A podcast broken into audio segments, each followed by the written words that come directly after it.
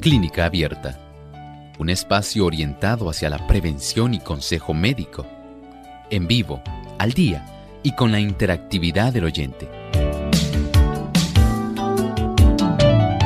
Clínica Abierta, poniendo al doctor a su alcance para un diálogo claro y honesto, porque nos importa su bienestar y salud.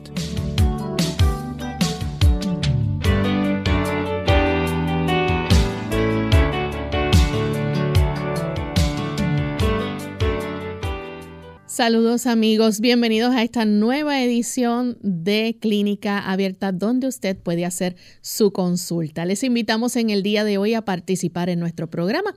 Solamente tiene que comunicarse a nuestro cuadro telefónico y para ello pues pueden llamar a las siguientes líneas telefónicas. En Puerto Rico localmente es el 787-303-0101. Si usted se encuentra en los Estados Unidos, puede marcar el 1866 920 9765.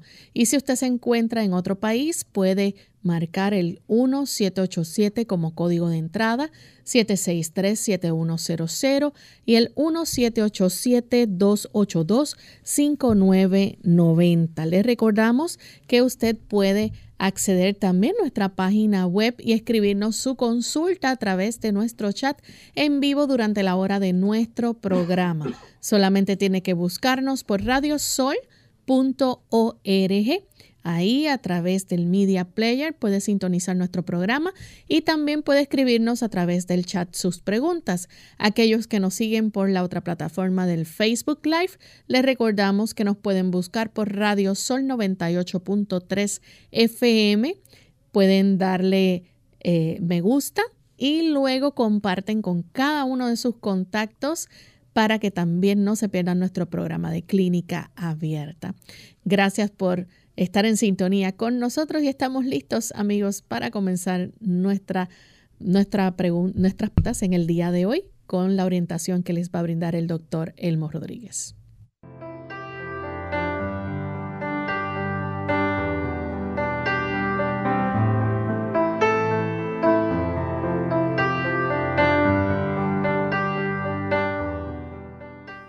Y estamos muy contentos de poder compartir en esta edición, amigos, y esperamos que juntos podamos seguir disfrutando no solamente de este programa, sino aprendiendo a cuidar de nuestra salud que es tan preciada. Así que hoy es el momento para que ustedes se puedan comunicar con nosotros, hacer sus comentarios, dudas, preguntas que tengan con relación a diversas condiciones. Hoy es tema libre, así que se pueden comunicar a las líneas que mencionamos en la introducción. También pueden escribirnos, como les recordamos, a través de las diferentes plataformas. Pueden hacer sus consultas durante la hora en vivo de nuestro programa.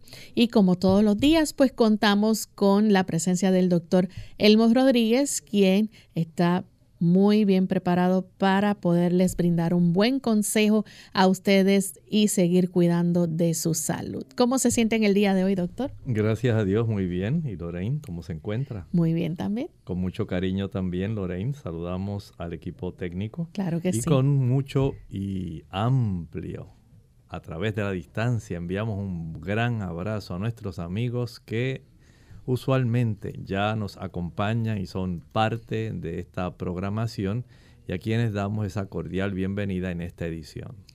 Y queremos aprovechar para saludar a los que nos escuchan en diferentes partes de los Estados Unidos. Tenemos desde Massachusetts, allá nos sintonizan a través de Radio Oasis de Esperanza.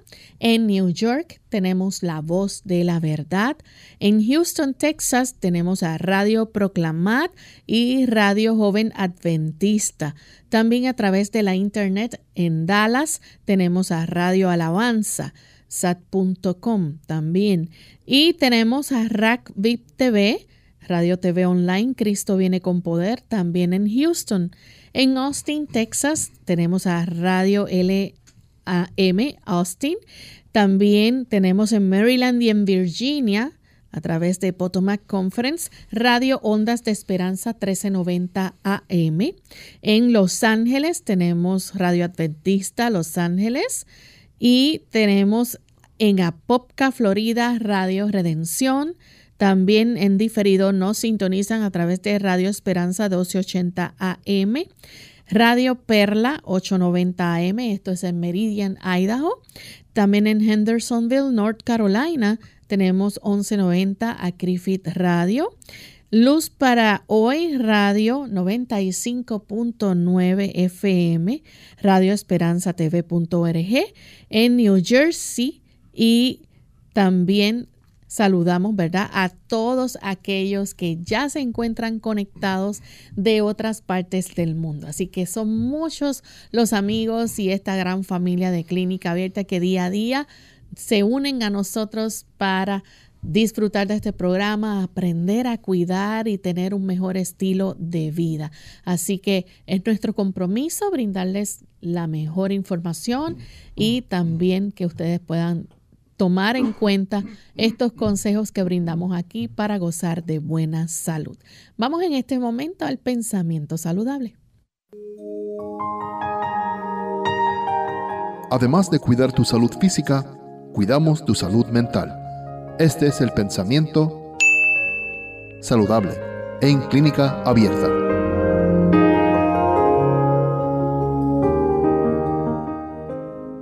A quien así estudie, la investigación científica le abrirá dilatados campos de pensamiento y también de información. Al contemplar las cosas de la naturaleza, obtendrá una nueva percepción de la verdad. El libro de la naturaleza y la palabra escrita se iluminan recíprocamente. Ambos hacen que el estudiante conozca mejor a Dios al instruirle acerca del carácter de Él y acerca de las leyes por medio de las cuales Él obra. Esas leyes no son solamente en el mundo físico, esas leyes también incluyen nuestro cuerpo. Hay ocho leyes que están más bien consignadas para que nosotros podamos funcionar armónicamente. Y de la función precisa de esas leyes, nosotros podemos entonces saber que nuestra vida va en la dirección de la salud. La confianza en Dios, el abstenernos de todas aquellas prácticas o sustancias que son perjudiciales para nosotros, el tener una buena alimentación, el tomar suficiente líquido, el nosotros tener la oportunidad de hacer ejercicio, de exponernos al sol, de respirar aire puro y por supuesto de descansar apropiadamente. Son ocho leyes, ocho leyes que facilitan que nuestro cuerpo vaya en la dirección de la salud. Y usted y yo estamos muy cercanos a poder tener esa capacidad máxima de salud si tan solo facilitamos que nuestra dirección en relación a la salud vaya en la dirección de la obediencia a esas leyes. El Señor desea que así sea. Él no se deleita en que usted y yo estemos enfermos. Él desea que tengamos salud, que haya prosperidad, que haya una conexión amplia entre la facultad física, la mental, la espiritual. Él quiere que esas dimensiones funcionen armónicamente.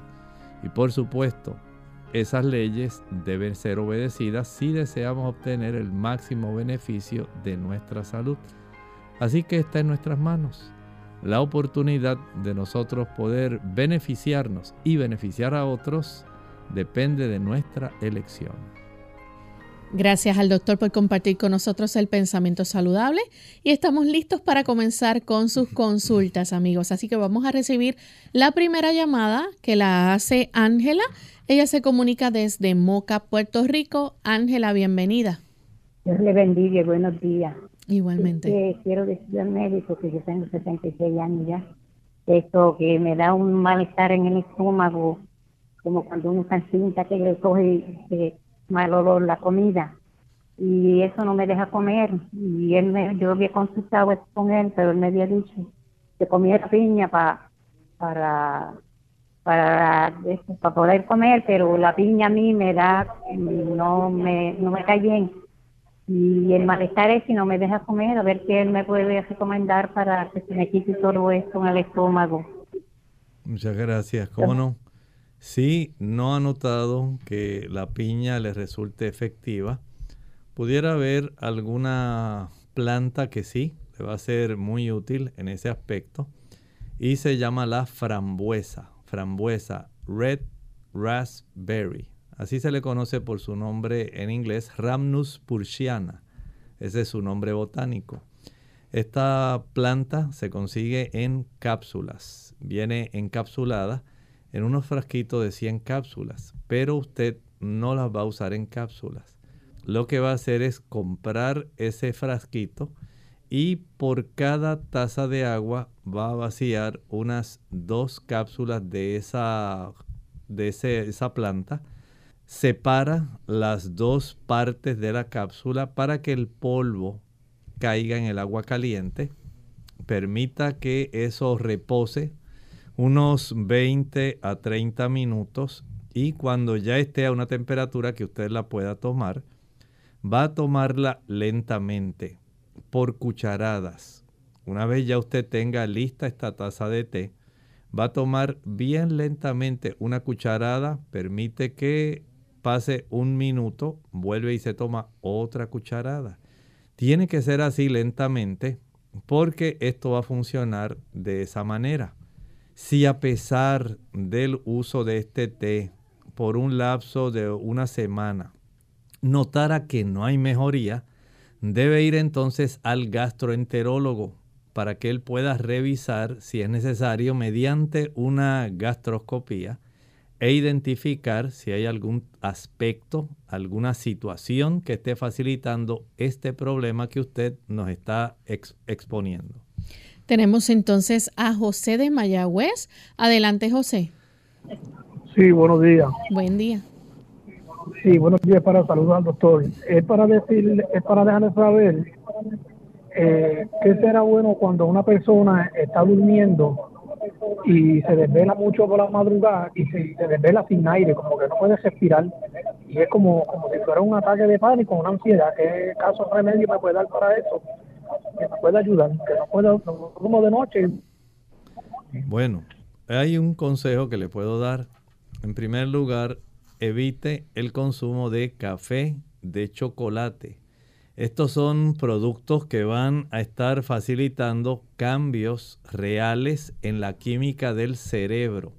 Y esto pudiera ser parte de la situación, el verificar cómo hay una estimulación en la neuroquímica cerebral es muy importante.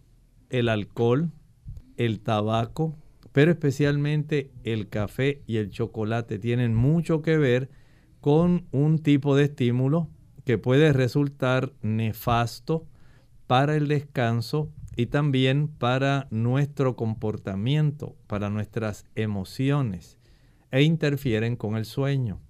Eh, procure también, que sería muy adecuado, saber que usted ya finalizó de comer antes de las 6 de la tarde. No coma después de esa hora después de las 6 de la tarde, va esto a producir trastornos del sueño. Igualmente, si la comida que usted ingiere, digamos que ocurre después de las 6, y esta comida es alta en grasas o es muy proteica, la actividad cerebral también se afecta. Por eso les recomiendo trate de comer antes de las 6 y que sea una comida que aunque le satisfaga, sea liviana, algún plato de cereal, puede ser alguna, algún tubérculo, papa o algún tipo de hortaliza que usted quiera comer, alguna sopa, algún puré, algo que pueda ser de una digestión liviana, claro. Esto también implica que usted se va a acostar a eso de las 8 y 30, de tal manera que usted puede estar durmiendo a tiempo. No se vaya a acostar muy tarde porque si no va a sentir hambre, va a tener deseo de comer algún tipo de producto antes de acostarse y esto va a perpetuar el problema. Trate de hacer este tipo de cambio y verifique si esto le es beneficioso. Vamos en este momento a nuestra primera pausa, amigos, y al regreso vamos a continuar entonces contestando más de sus preguntas, así que no se despeguen de nuestra sintonía, que luego de estos mensajes regresamos. ¿Quieres vivir sano? El estrés es una respuesta del organismo que pone al individuo en disposición de afrontar situaciones interpretadas como amenazas. En exceso, daña profundamente nuestro cuerpo, mente y relaciones interpersonales pero hay cosas que puedes hacer para combatirlo. Toma de 6 a 12 vasos de agua por día. Mantente activo. Limita el consumo de azúcar y exceso de grasa en la dieta. Come verduras y frutas todos los días. Descansa lo necesario y ten momentos de esparcimiento. Habla de tus problemas con alguien. Expresar la situación, contar lo que sucede, hace bien y es una postura saludable. Si no puedes cambiar el ambiente, entonces cambia tú. Todos podemos crecer y madurar emocionalmente.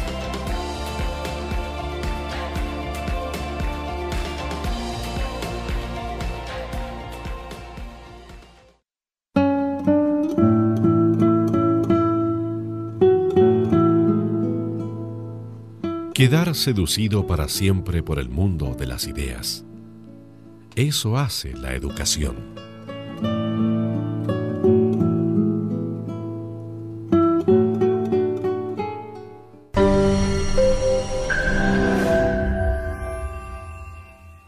La Universidad de Loma Linda, en California, hizo un estudio a 20.000 personas sanas que tomaban 5 vasos de agua diarios, las cuales presentaron un menor índice de problemas cardiovasculares en comparación con las personas que solo tomaban 2 vasos de agua diarios.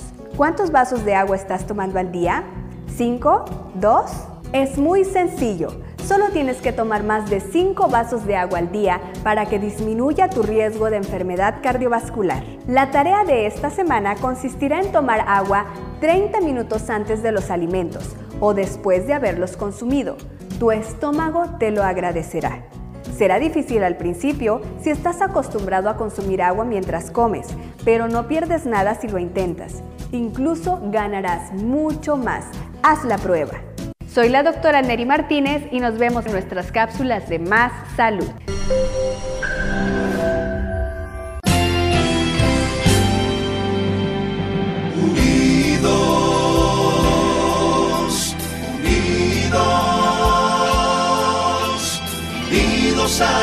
El cielo, siempre unidos.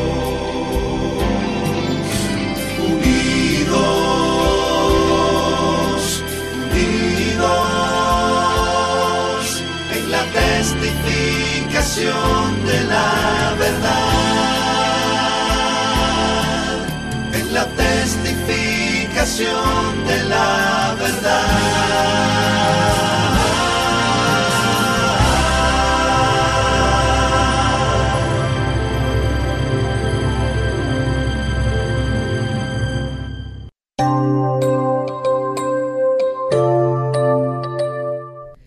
Y tenemos a don José de Fajardo que también nos llama para una consulta, así que vamos a escuchar la pregunta de don José. Bienvenido, don José. Saludos, buenos días. Bienvenido. Yo quisiera, el doctor estaba hablando ayer de ejercicio, ¿verdad? Yo quisiera saber cuál es buen ejercicio para que me llegue sangre a la pelvis, ya que tuve un accidente y no me está llegando sangre a la pelvis. Bueno, muchas gracias. Bueno, el ejercicio más sencillo en esa área son las sentadillas. El hecho de que usted pueda, digamos, eh, sujetarse de la cerradura de la puerta. Puede agarrarse la mano derecha de un lado de la cerradura, la izquierda del otro. Y con mucho cuidado, ahora agacharse hasta que pueda realizar una sentadilla. Si usted puede hacerlo por 3, 4, 5 veces y cuando usted siga adquiriendo una mayor fortaleza en sus músculos y más elasticidad, entonces puede ir aumentando la cantidad de veces, 6, 7, 8, 9, 10, 11, de tal forma que esto va a facilitar que en la zona pélvica haya una mejor circulación en lo que usted adquiere esa capacidad y va mejorando también esa capacidad de fuerza muscular para lograr no solamente bajar, sino subir eh, de la sentadilla. Entonces es útil que usted comience a caminar. Si usted puede caminar 45 minutos, 60 minutos diariamente, eso va a facilitar que el sistema cardiovascular pueda estar más activo. Mientras más activo, mientras más fluidas, eh, más fluida esté la sangre, entonces se le facilita a las células de la capa interna de las arterias captar algunas sustancias que van a facilitar la producción de óxido nítrico y esto ayuda para que haya más abertura o más dilatación de las arterias de esa zona y pueda tener una mejor circulación en esa zona pélvica. Tenemos entonces a Miguel que nos llama de Bayamón, Puerto Rico. Adelante, Miguel. Sí, muy buenos días a ambos. Buen día. La pregunta mía es la siguiente. ¿Qué es larvado tetánico? Porque fui a un doctor naturópata y me dijo eso hace mucho tiempo. Y en adición, pues estoy pareciendo de mi sistema digestivo. No sé si está relacionado con eso del larvado tetánico y qué tratamiento me puedes recomendar. Muchas gracias. En realidad nunca había escuchado ese tipo, ese término de larvado tetánico. En realidad no lo conozco. No podría hacer algún tipo de recomendación en ese aspecto. Tenemos entonces a Teresa que nos llama de Atillo. Adelante, Teresa. Bueno, buenos, buenos días. Buen día, bienvenida. Para, para decirle al doctor que este, a veces o casi siempre, últimamente, este, aunque me sale agua de la boca, hasta sin querer yo con la boca cerrada me sale, me sale agua. me molesta que, me vean y me digan que la boca mojada no me gusta. ¿Qué puedo hacer para eso? Hello. Sí, Teresa, ¿puede volver a repetir la pregunta? Es que casi no le escuchamos. Este, que, no sé, estando yo tranquila, me sale agua teniendo la boca cerrada me sale la agua como agua por la boca, así por la orilla, líquido blanco, o sea, como, como, como, como agua. Y se me moja la cara y no me gusta. ¿Qué, qué puedo hacer para eso? Muchas gracias. Mire, hay dos situaciones que se pueden eh, explorar. Primero, eh, esa cantidad de saliva que se produce médicamente se le llama cialorrea. Eso puede ocurrir en algunos pacientes. Eh, puede ser por algunas causas como algunos medicamentos. Pudiera ser por una sobreestimulación, especialmente de las glándulas parótidas. Eso pudiera estar sucediendo en su caso, una sobreproducción de saliva. Pero el hecho de que tenga esa cantidad de saliva que salga por el ángulo de la boca, eh, ya sea el derecho o el izquierdo, pudiera ser también señal de otros problemas eh, de índole neurológica eh, más cercanos al desarrollo de Parkinson. Sería bueno que usted pudiera, en primer lugar, si puede, saque una cita con el otorrinolaringólogo es el especialista de oídos, nariz y garganta, para que él pueda hacer una evaluación de esta situación. Si él no encontrara algún tipo de causa, sería entonces útil una cita con un neurólogo para que él también pueda hacer algunas preguntas y pueda evaluar adecuadamente. Tenemos entonces un anónimo que llama de la República Dominicana. anónimo, escuchamos la pregunta. Anónimo que llama de la República Dominicana. Anónimo, escuchamos la pregunta que llama de la República Dominicana. Aló. Sí, Anónimo, escuchamos la pregunta. Adelante. Eh, quiero preguntarle al doctor si él tiene conocimiento de un medicamento que es natural de los productos Samuel se llama salud de la glucosa, si él lo conoce y si en verdad sirve para bajar los niveles de glucosa en la sangre. Gracias. Muchas gracias. No, no había escuchado ese producto. Recuerde que en el mercado de los productos naturales hay una gran variedad de productos. Hay muchas marcas y prácticamente las marcas que producen eh, estos productos naturales tienden a seleccionar las, digamos, las condiciones que más las personas padecen y de acuerdo a esa situación entonces cada compañía desarrolla algún producto que ellos entienden es excelente para el problema. Y no, no conozco en realidad esa marca, no había escuchado ese producto. Tenemos entonces a Manuel de Estados Unidos. Manuel, adelante. Bienvenido. Hola, buenos, buenos días, Lorraine, doctor. Eh, Buen día. Después de que me dio el COVID, de que me contagié, me quedó un tipo de dolor en mis manos, en mis articulaciones incluso en uno de en mi codo derecho. Eh, soy pintor y se me complica mucho realizar mi trabajo por ese dolor en mis articulaciones y quisiera saber qué me recomienda el doctor para poder mejorar en este aspecto. Eh, si me permiten escuchar por el teléfono. Muchas gracias. Sí, sabemos que muchas personas han quedado con las secuelas del COVID a largo plazo, long COVID. Y es una realidad. No podemos eh, menospreciar este tipo de situación porque las personas siguen sufriendo de estos efectos adversos.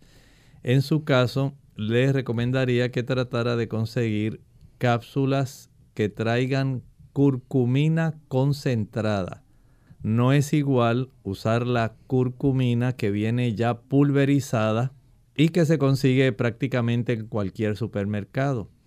Hay algunas compañías que traen la curcumina en una cápsula que viene aceitosa porque ya se ha concentrado más todavía esa curcumina y este tipo de curcumina concentrada es mucho más potente y ayuda para reducir el proceso inflamatorio. Por otro lado, pudiera tal vez reducir aún más esa inflamación si además de usar ese producto, deja de consumir azúcar. Azúcar en cualquier forma, sea blanca, sea morena, sea en refrescos, en dulces, bombones, paletas, helados, galletas, bizcochos, flanes, chocolates. Dejar el azúcar en todas sus formas y los productos que contienen ácidos grasos saturados. Estos productos son la leche, la mantequilla, el queso, los huevos y los productos eh, cárnicos. Este tipo de productos que contienen grasas saturadas facilitan que el cuerpo pueda desarrollar una mayor oportunidad en inflamar áreas, especialmente áreas articulares haga una prueba por una semana, 10 días, sin azúcar y sin ninguno de esos productos animales, leche, mantequilla, queso, carne, huevos. Eso de carnes que estoy mencionando incluye pollo, pavo, pescado de cualquier tipo, nada de eh, productos marinos, como por ejemplo cangrejos, nada de crustáceos. Y tampoco carnes blancas, evite todo ese tipo de carnes rojas, blancas, ovejas, eh, venado, todo lo que sea carne, productos ricos en ácidos grasos saturados que mencioné y el azúcar. Haga esa prueba por 10 días. Vea si se reduce o no la cantidad y la calidad de los dolores que usted sufre.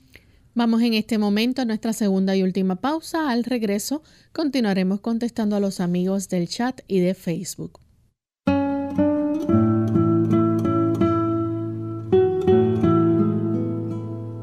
Señor, haz que cuando nos equivoquemos, estemos dispuestos a rectificar y que cuando tengamos la razón, no seamos insoportables.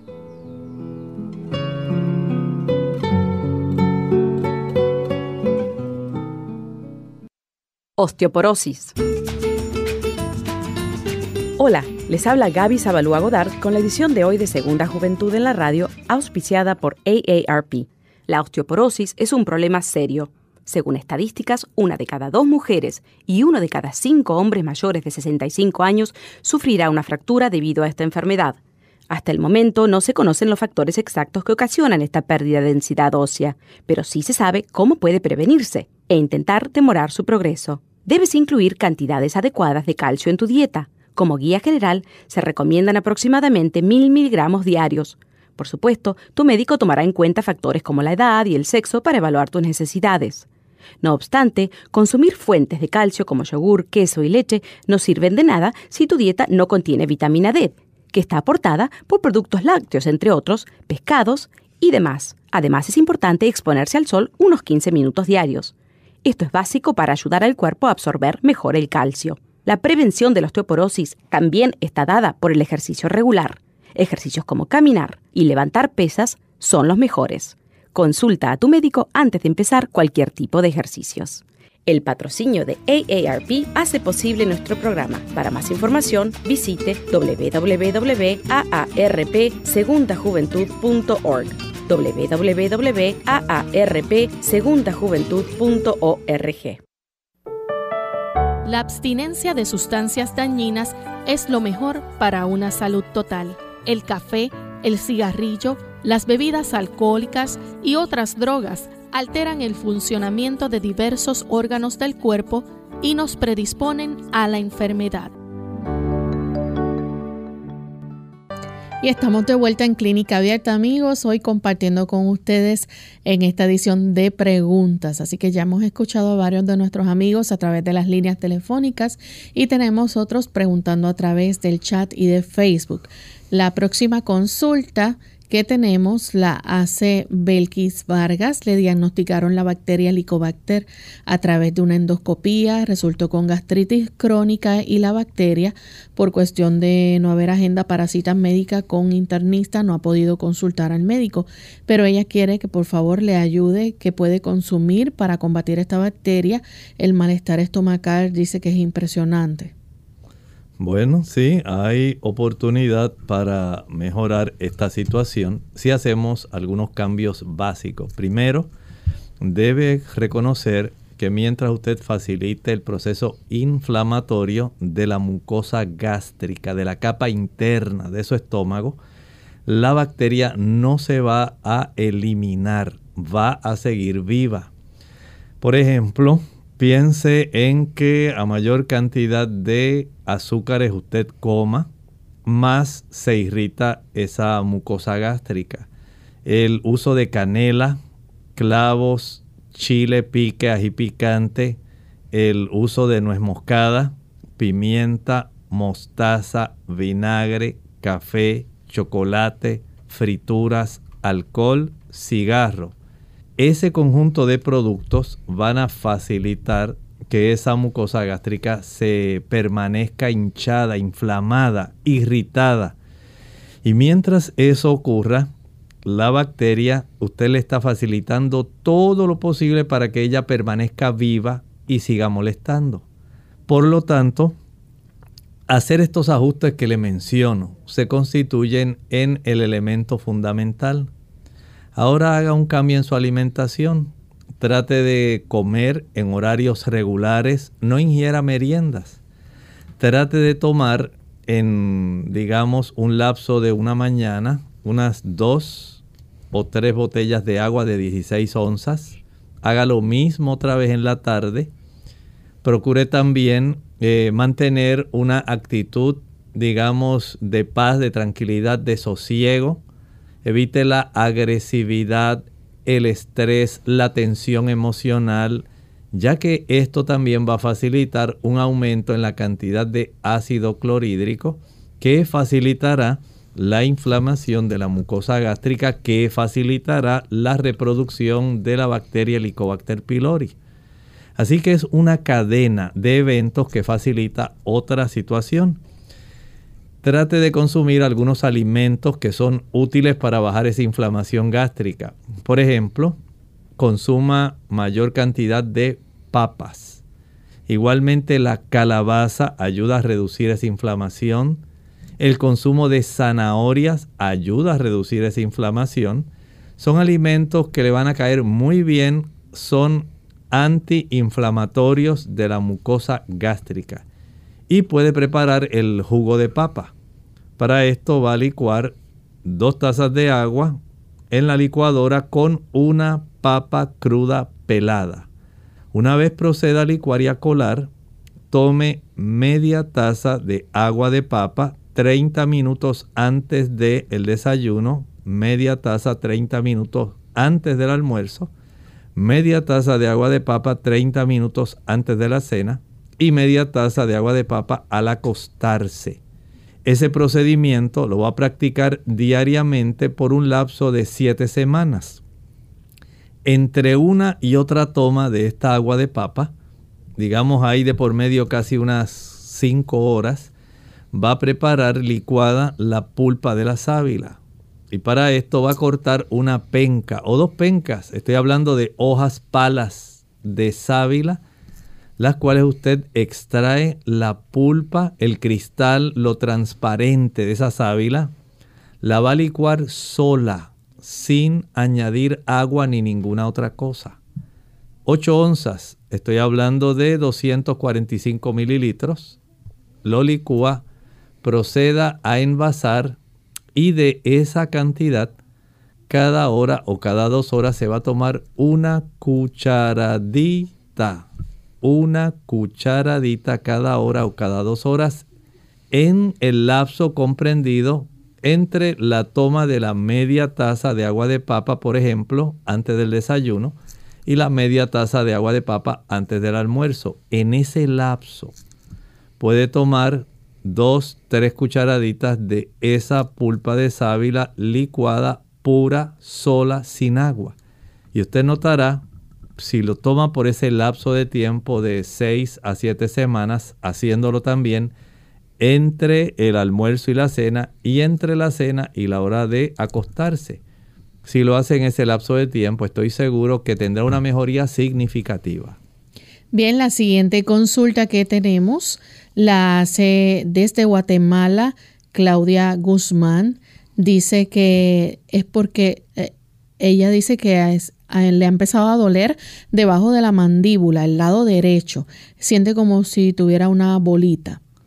Gracias. Mire, en esa zona podemos tener básicamente dos estructuras. Una puede ser un ganglio linfático, un nódulo linfático, que por alguna razón, no sé si tenga alguna pieza de los dientes que esté afectada, que haya alguna infección localizada, o también pueden desarrollarse en esa área. Si es, digamos, la glándula submaxilar, pudiera ser hasta un pequeño cálculo que se desarrolla en el conducto de la glándula. Estas son cosas bien curiosas, son cosas raras, pero pueden suceder. Así que tenemos básicamente dos probabilidades. La más frecuente en el caso de usted, entiendo que pudiera ser algún tipo de infección localizada que esté eh, el sistema inmunológico drenando hacia esa zona y eso esté ocurriendo. Pero ahora tenemos que investigar si eso es así. Si hubiera algún absceso dentario, si hubiera alguna, algún diente que esté afectado y que esté desarrollando una infección localizada, si es que hubiera alguna otra infección eh, que se esté manifestando y que ese ganglio esté dando un aviso de cosas que están ocurriendo en otras partes del cuerpo. Y para esto entonces necesita ir a su médico, que él palpe esa zona, que verifique si hay otros ganglios en la zona, en la parte frontal del cuello o lateral, si hay dolor, si él le puede revisar por dentro de la boca o sea, es un proceso para determinar qué está ocurriendo y eventualmente entonces instalar un tratamiento. Bien, la próxima consulta la hace de, tenemos por ahí, saludamos a los amigos del Salvador y de México que están conectados. Eh, la siguiente consulta es entonces de Rachel de León. Ella dice que hace poco tiempo le diagnosticaron reumatismo leve, ya que los exámenes sale negativo, positivo y le dejaron tratamiento, pero no ha sentido ninguna mejoría. Le hicieron una infiltración en las rodillas, ya que son las que le molestan, pero no ha sentido mejoría. Dice que el dolor es leve, pero últimamente no puede dormir, siente pesadas las piernas, siente calor, la sensación, eh, le da sensación de mover los pies y sacarlos y siente como un ardor a los lados eh, externos de la rodilla por ratos. Dice que no es permanente, pero pues qué consejo puede darle para mejorar esto. Bueno, en esa área lo más básico que se puede hacer es una radiografía.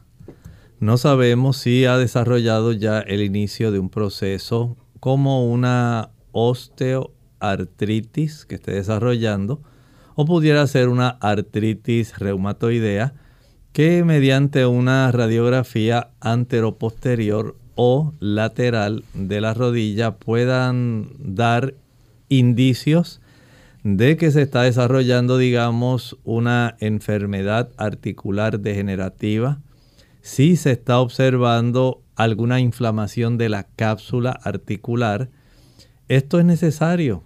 En ese sentido, pudiera ser también útil hacer algunos estudios, eh, por ejemplo, una prueba eh, de el ANA test, anticuerpos antinucleares, para detectar junto con el factor reumatoide si hay algún tipo de indicio que esté ayudando para que el cuerpo sepa que hay alguna enfermedad autoinmune que se está desarrollando. En ocasiones pudiera ser necesaria una tomografía o una resonancia magnética. Ahí se puede detectar adicionalmente si hay inflamación eh, de la zona de los meniscos, si es que estos se están degenerando, si hay inflamación de los ligamentos cruzados anteriores, posteriores, laterales también, si hay algún tipo de eh, formación de algunos quistes en la zona detrás de la rodilla que pudieran estar también molestando. Entonces el indagar primero se hace imprescindible, pero en lo que usted se va practicando este tipo de estudios, abstenerse de aquellos productos que pueden desatar estos procesos inflamatorios es importante. Y hablamos del azúcar. Evite el uso del azúcar en todas sus formas, sea blanca, sea negra. Eh, este tipo de azúcar facilita la inflamación al igual que los productos azucarados, jugos, maltas, refrescos, bombones, helados, galletas, bizcochos, flanes, chocolates. El otro grupo de productos que producen inflamación son los productos ricos en grasas saturadas, leche, mantequilla, queso, huevos, carne blanca, puede ser pescado, puede ser eh, pollo, puede ser pavo, carne roja. Y en la medida en que usted va eliminando de su alimentación esos productos ricos en grasas saturadas que producen inflamación, notará que se va reduciendo la cantidad de dolor. Usted puede hacer esto de manera progresiva, pero si usted quiere deshacerse de esa molestia lo antes posible, mientras más pronto haga los ajustes, mejor. Bien, la próxima consulta tenemos entonces a, través del chat a Nidia. Ella nos escribe desde Calley. Dice que le hicieron un Doppler venoso, salió con insuficiencia venosa de severa a liviana. ¿Qué le puede aconsejar? Le aconsejo que trate de ejercitarse más y estar menos tiempo sentada o mucho tiempo de pie. Son las dos situaciones que más van a estar facilitando esta situación. Este tipo de, situación se puede mejorar, por ejemplo, si usted prepara té de ruda. Ruda. Esta planta en inglés se llama rue, R-U-E. Y esta planta es muy útil, pero si está embarazada no la puede usar. Va a hervir una taza de agua y añade tan solo media cucharadita. ¿Cuántas cucharaditas dije? Media cucharadita de ruda para una taza de agua. la va a dejar reposar. Es un té amargo, pero ayuda para aliviar la congestión venosa. No estoy diciendo que corrige la insuficiencia venosa. No la corrige. Tampoco quita las varices. Pero sí mejora la circulación venosa. Siente más alivio en sus piernas. Va a sentir que se reduce la inflamación de esas piernas, pero no quita la insuficiencia venosa. Bien, la próxima consulta la hace Elena Ramírez de la República Dominicana. Tiene 60 años, dice que no tiene tiroides, tratamiento de levotiroxina, sus latidos cardíacos cuando llegan a 70 tiene que ir a, la emergencia. Eh, medicada con bisoprolol, 10 miligramos, uno por día. ¿Es real que estos medicamentos pueden causar aneurisma? Pregunta. No, mire, la situación de los aneurismas es diferente este tipo de, digamos, eh, es una deformación que ocurre en la pared de algunas arterias. Y esa deformación primero puede deberse a una debilidad ya natural suya o de una persona en esta pared de la arteria. Hay personas a quienes esto le sucede, no saben que tienen esa situación y aunque no tengan el problema de la tiroides, puede facilitar eh, ya tener este problema, el que se pueda desarrollar este, digamos, eh, agrandamiento en el diámetro de alguna arteria, porque un aneurisma es una dilatación es como si usted consiguiera un globo de esos de cumpleaños, estirar el globo, lo llenara, notará que hay una zona por donde comienza a inflarse. Generalmente ocurre en el medio. Y usted nota cómo el resto del globo queda alargado, pero el medio queda más grueso. Algo parecido sería un aneurisma en alguna de nuestras arterias. Es una dilatación más ancha de lo normal que el diámetro normal de esa arteria. Esa debilidad puede ser ya hereditaria o pudiera haber un traumatismo que haya facilitado esto. En mi conocimiento no puedo decirle que sea por el uso del metoprolol ni por la levotiroxina. Hasta ahora nunca había escuchado algo así si usted tiene esa duda, eh, lo mejor que le recomiendo que vaya al cardiólogo, se haga una prueba para detectar si este tipo de formación de aneurisma está. Hay estudios eh, radiográficos especiales que pueden detectar este tipo de dilatación, especialmente estudios que conllevan el uso de algún medio de contraste. Los pacientes le dicen un tinte en realidad no es un tiste, es un medio de contraste y cuando se hace alguna arteriografía utilizando ese medio de contraste con algún tipo de estudios como una imagen de resonancia magnética ayuda para detectar si eso está ocurriendo o no. Es una forma fácil de poder erradicar ese problema de su cabeza si es que en realidad no sé si tenga algún tipo de conocimiento de que ya tenga algo así, pero de esa forma usted puede eliminar esa preocupación de que el uso del metoprolol y la levotiroxina le esté causando esto. Pero en mi conocimiento no sé que eso pueda producir esa situación. Bien, tenemos entonces otra consulta nos pregunta Connie Reyes si la colitis aguda es causante del estreñimiento. Puede, puede causar, sí, estreñimiento porque usted tiene un área que está bien inflamada y en la medida en que esa mucosa interna de esta región del colon se va inflamando, el cuerpo trata de protegerse, evitando que haya una salida de materia fecal que pueda irritar por el proceso de fricción esa zona que ya está inflamada. El cuerpo tiene sus mecanismos también de protección y usted al sentir dolor es muy probable que a raíz de eso la persona quiera evitar ir al baño, aunque generalmente la colitis eh, se desarrolla todo lo contrario. Lo que hace es que da más episodios diarreicos. Pero puede haber una situación donde sean tantos los episodios diarreicos que han erosionado tanto y han facilitado el proceso, o sea, un agravamiento de la inflamación que no es tanto a consecuencia de la frecuencia en el número de vaciados de su sistema digestivo, sino más bien de otras situaciones que pudieran ser alimentos, medicamentos e incluso hasta su mismo sistema nervioso.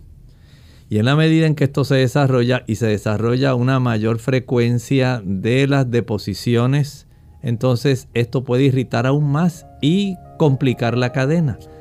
Por lo tanto, sí pudiera desarrollarse como un mecanismo protector tratando de evitar la molestia y el dolor que siente. Bien, y una última consulta la hace Odalis. Dice que tiene una amiga con los intestinos inflamados, es vegetariana, está muy baja de peso. Bueno, algunas personas lamentablemente pueden llegar a los extremos. Conozco vegetarianos que dicen, pues yo no como gluten. No tienen intolerancia al gluten, pero no comen gluten solamente porque ya escucharon que el gluten es malo. Y en realidad nada más lejos de la verdad. El gluten es una proteína del trigo normal. Si usted puede conseguir gluten o trigo que no ha sido genéticamente modificado, no va a tener ningún problema si usted no tiene una intolerancia al gluten de nacimiento. Si usted no tiene ese problema, usted no tiene intolerancia al gluten. Otra cosa es que usted coma la cantidad de alimentos que necesita. Las personas que no comen suficiente alimentos, alimentos que sean de buena calidad, variedad de frutas, variedad de vegetales, variedad de cereales integrales, oleaginosas, productos como los tubérculos, yuca, papa, yautía, todo ese conjunto de productos que va a facilitar que tenga una buena flora bacteriana. Eso es lo que hace que se pueda reducir la inflamación del intestino y que se puedan absorber adecuadamente los nutrimentos.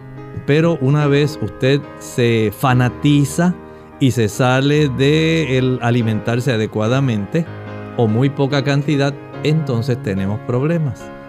Trabaje primero con la calidad, la cantidad, la variedad de esos productos y entiendo que debe mejorar.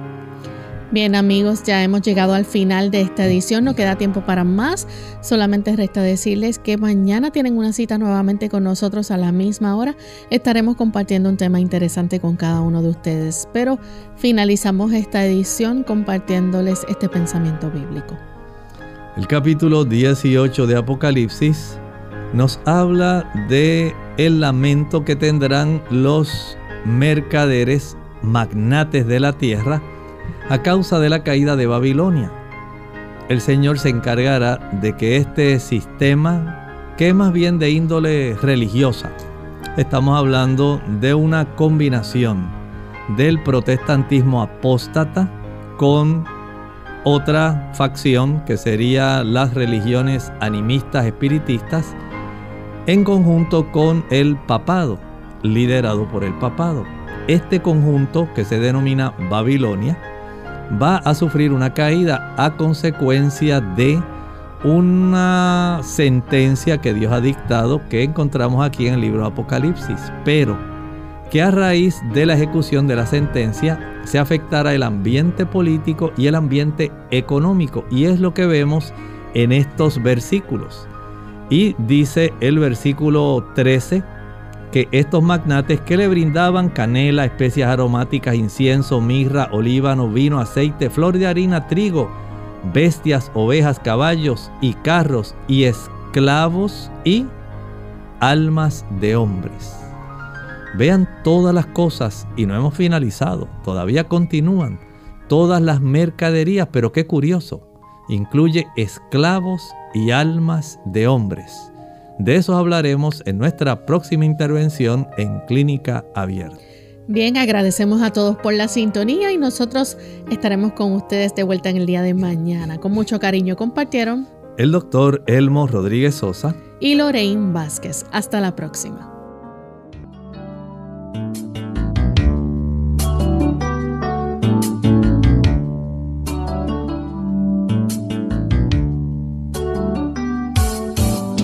Clínica abierta. No es nuestra intención sustituir el diagnóstico médico. Antes de poner en práctica cualquier consejo brindado en este programa, usted debe consultar con su médico. Hasta la próxima.